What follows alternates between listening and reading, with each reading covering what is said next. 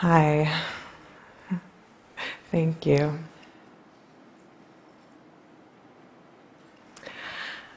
So, five years ago, this was me.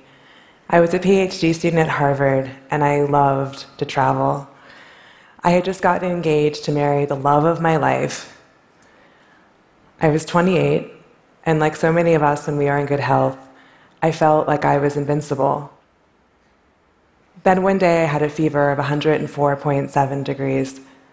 I probably should have gone to the doctor, but I'd never really been sick in my life. And I knew that usually if you have a virus, you stay home and you make some chicken soup, and in a few days everything will be fine. But this time it wasn't fine. After the fever broke, for three weeks I was so dizzy I couldn't leave my house. I would walk straight into door frames. I had to hug the walls just to make it to the bathroom. That spring, I got infection after infection. And every time I went to the doctor, he said there was absolutely nothing wrong. He had his laboratory tests, which always came back normal. All I had were my symptoms, which I could describe, but no one else can see. I know it sounds silly, but you have to find a way to explain things like this to yourself. And so I thought maybe I was just aging. Maybe this is what it's like to be on the other side of 25. then the neurological symptoms started. Sometimes I would find that I couldn't draw the right side of a circle. Other times I wouldn't be able to speak or move at all. I saw every kind of specialist infectious disease doctors, rheumatologists, endocrinologists, cardiologists. I even saw a psychiatrist. My psychiatrist said, It's clear you're really sick, but not with anything psychiatric. I hope they can find out what's wrong with you. The next day, my neurologist diagnosed me with conversion disorder. He told me that everything the fevers, the sore throats, the sinus infection, all of the gastrointestinal, neurological, and cardiac symptoms were being caused by some distant emotional trauma that I could not remember.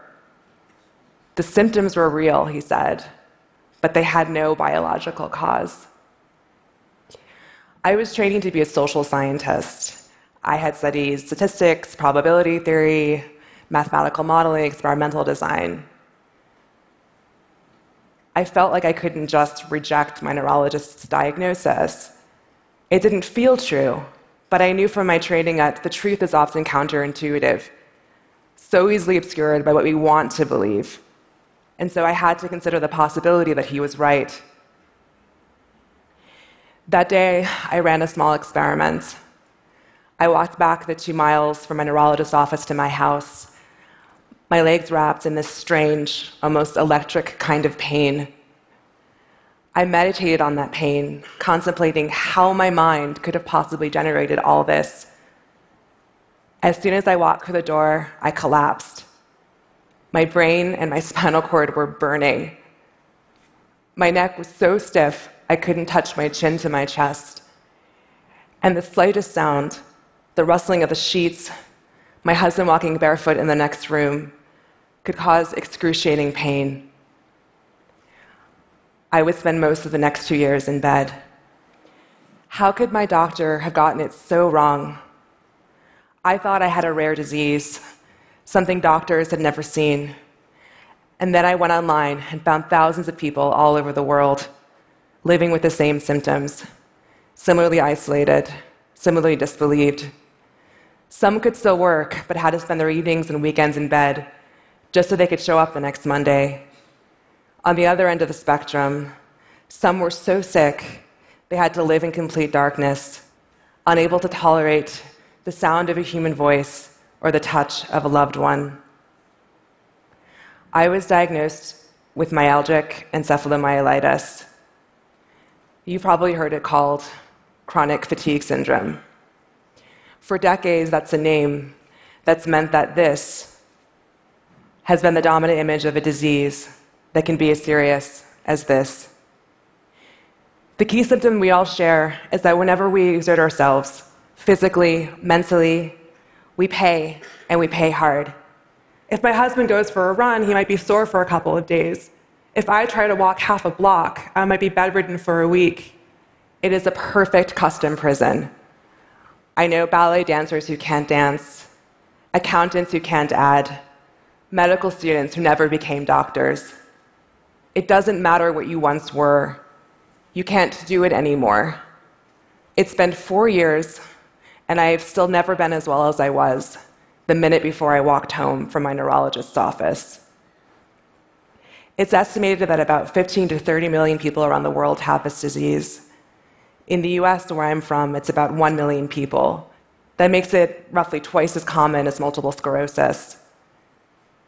Patients can live for decades with the physical function of someone with congestive heart failure. 25% of us are homebound or bedridden, and 75 to 85% of us can't even work part time. Yet doctors do not treat us, and science does not study us. How could a disease this common and this devastating have been forgotten by medicine?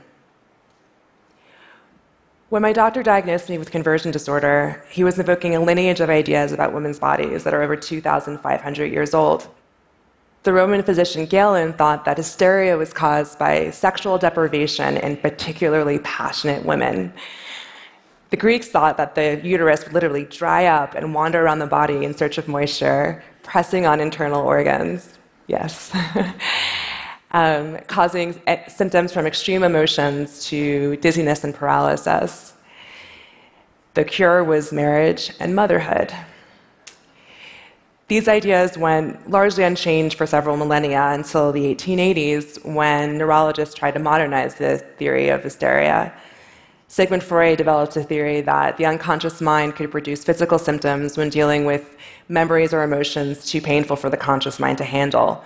It converted these emotions into physical symptoms. This meant that men could now get hysteria, but of course, women were still the most susceptible when I began investigating the history of my own disease, I was amazed to find how deep these ideas still run. In 1934, 198 doctors, nurses, and staff at the Los Angeles County General Hospital became seriously ill. They had muscle weakness, stiffness in the neck and back, fevers, all of the same symptoms I had when I first got diagnosed. Doctors thought that it was a new form of polio. Since then, there have been more than 70 outbreaks documented around the world of a strikingly similar post infectious disease. All of these outbreaks have tended to disproportionately affect women. And in time, when doctors failed to find the one cause of the disease, they thought that these outbreaks were mass hysteria. Why has this idea had such staying power? I do think it has to do with sexism, but I also think that fundamentally, doctors want to help, they want to know the answer. And this category allows doctors to treat what would otherwise be untreatable, to explain illnesses that have no explanation. The problem is that this can cause real harm. In the 1950s, a psychiatrist named um, Eliot Slater studied a cohort of 85 patients who had been diagnosed with hysteria. Nine years later, 12 of them were dead, and 30 had become disabled. Many had undiagnosed conditions like multiple sclerosis, epilepsy, brain tumors. In 1980, hysteria was officially renamed conversion disorder. When my neurologist gave me that diagnosis in 2012, he was echoing Freud's words verbatim. And even today, women are two to 10 times more likely to receive that diagnosis. The problem with the theory of hysteria or psychogenic illness is that it can never be proven it is by definition the absence of evidence. And in the case of ME, psychological explanations have held back biological research. All around the world, ME is one of the least funded diseases. So in the US, we spend each year roughly $2,500 per AIDS patient, $250 per MS patient, and just $5 per year per ME patient. This was not just lightning. I was not just unlucky. The ignorance surrounding my disease has been a choice, a choice made by the institutions that were supposed to protect us. We don't know why ME sometimes runs in families, why you can get it after almost any infection from enteroviruses to Epstein Barr virus to Q fever, or why it affects women at two to three times the rate of men. This issue is much bigger than just my disease. When I first got sick, old friends started reaching out to me, and I soon found myself a part of a cohort of women in their late 20s whose bodies were falling apart. What was striking was just how much trouble we were having being taken seriously. I learned of one woman with scleroderma, an autoimmune connective tissue disease, who was told for years that it was all in her head. Between the time of onset and diagnosis, her esophagus was so thoroughly damaged, she will never be able to eat again. Another woman with ovarian cancer, who for years was told that it was just early menopause. A friend from college whose brain tumor was misdiagnosed for years as anxiety. Here's why this worries me. Since the 1950s, rates of many autoimmune diseases have doubled to tripled. 45% of patients who are eventually diagnosed with a recognized autoimmune disease are initially told that they are hypochondriacs. Like the hysteria of old, this has everything to do with gender and with whose stories we believe. 75% of autoimmune disease patients are women, and in some diseases, it's as high as 90% even though these diseases disproportionately affect women, they are not women's diseases. ME affects children, and ME affects millions of men. And as one patient told me, we get it coming and going. If you're a woman, you're told that you're exaggerating your symptoms. But if you're a guy, you're told to be strong, to buck up. And men may even have more difficult time getting diagnosed.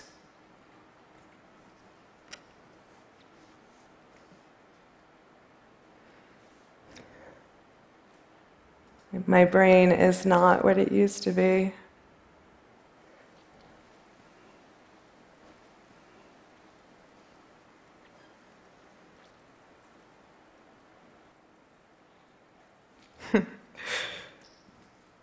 Here's the good part.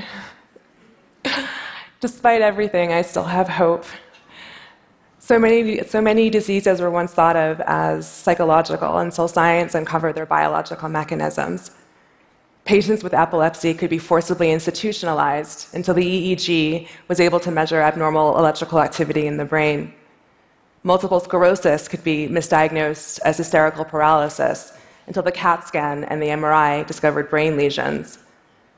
And recently, we used to think that stomach ulcers were just caused by stress until we discovered that H. pylori was the culprit. ME has never benefited from the kind of science that other diseases have had, but that's starting to change. In Germany, scientists are starting to find evidence of autoimmunity, and in Japan, of brain inflammation. In the US, scientists at Stanford are finding abnormalities in energy metabolism that are 16 standard deviations away from normal. And in Norway, researchers are running a phase three clinical trial on a cancer drug that in some patients causes complete remission. What also gives me hope is the resilience of patients. Online, we came together and we shared our stories. We devoured what research there was. We experimented on ourselves. We became our own scientists and our own doctors because we had to be. And slowly I added 5% here, 5% there, until eventually, on a good day, I was able to leave my home. I still had to make ridiculous choices. will I sit in the garden for 15 minutes or will I wash my hair today? But it gave me hope that I could be treated. I had a sick body, that was all. And with the right kind of help, maybe one day I could get better. And I came together with patients around the world, and we started to fight. We have filled the void with something wonderful, but it is not enough. I still don't know if I will ever be able to run again, or walk at any distance, or do any of those kinetic things that I now only get to do in my dreams. But I am so grateful for how far I have come. Progress is slow, and it is up, and it is down. But I am getting a little better each day. I remember what it was like when I was stuck in that bedroom, when it had been months since I had seen the sun. I thought that I would die there, But here I am today with you, and that is a miracle. I don't know what would have happened had I not been one of the lucky ones. Had I but gotten sick before the internet, had I not found my community, I probably would have already taken my own life, as so many others have done. How many lives could we have saved decades ago if we had asked the right questions? How many lives could we save today if we decide to make a real start? Even once the true cause of my disease is discovered, if we don't change our institutions and our culture, we will do this again to another disease. Living with this illness has taught me that science and medicine are profoundly human endeavors. Doctors, scientists, and policymakers are not immune to the same biases that affect all of us. We need to think in more nuanced ways about women's health. Our immune systems are just as much a battleground for equality as the rest of our bodies. We need to listen to patients' stories, and we need to be willing to say, I don't know. I don't know is a beautiful thing. I don't know is where discovery starts. And if we can do that, if we can approach the great vastness of all that we do not know, and then rather than fear uncertainty, maybe we can greet it with a sense of wonder. Thank you.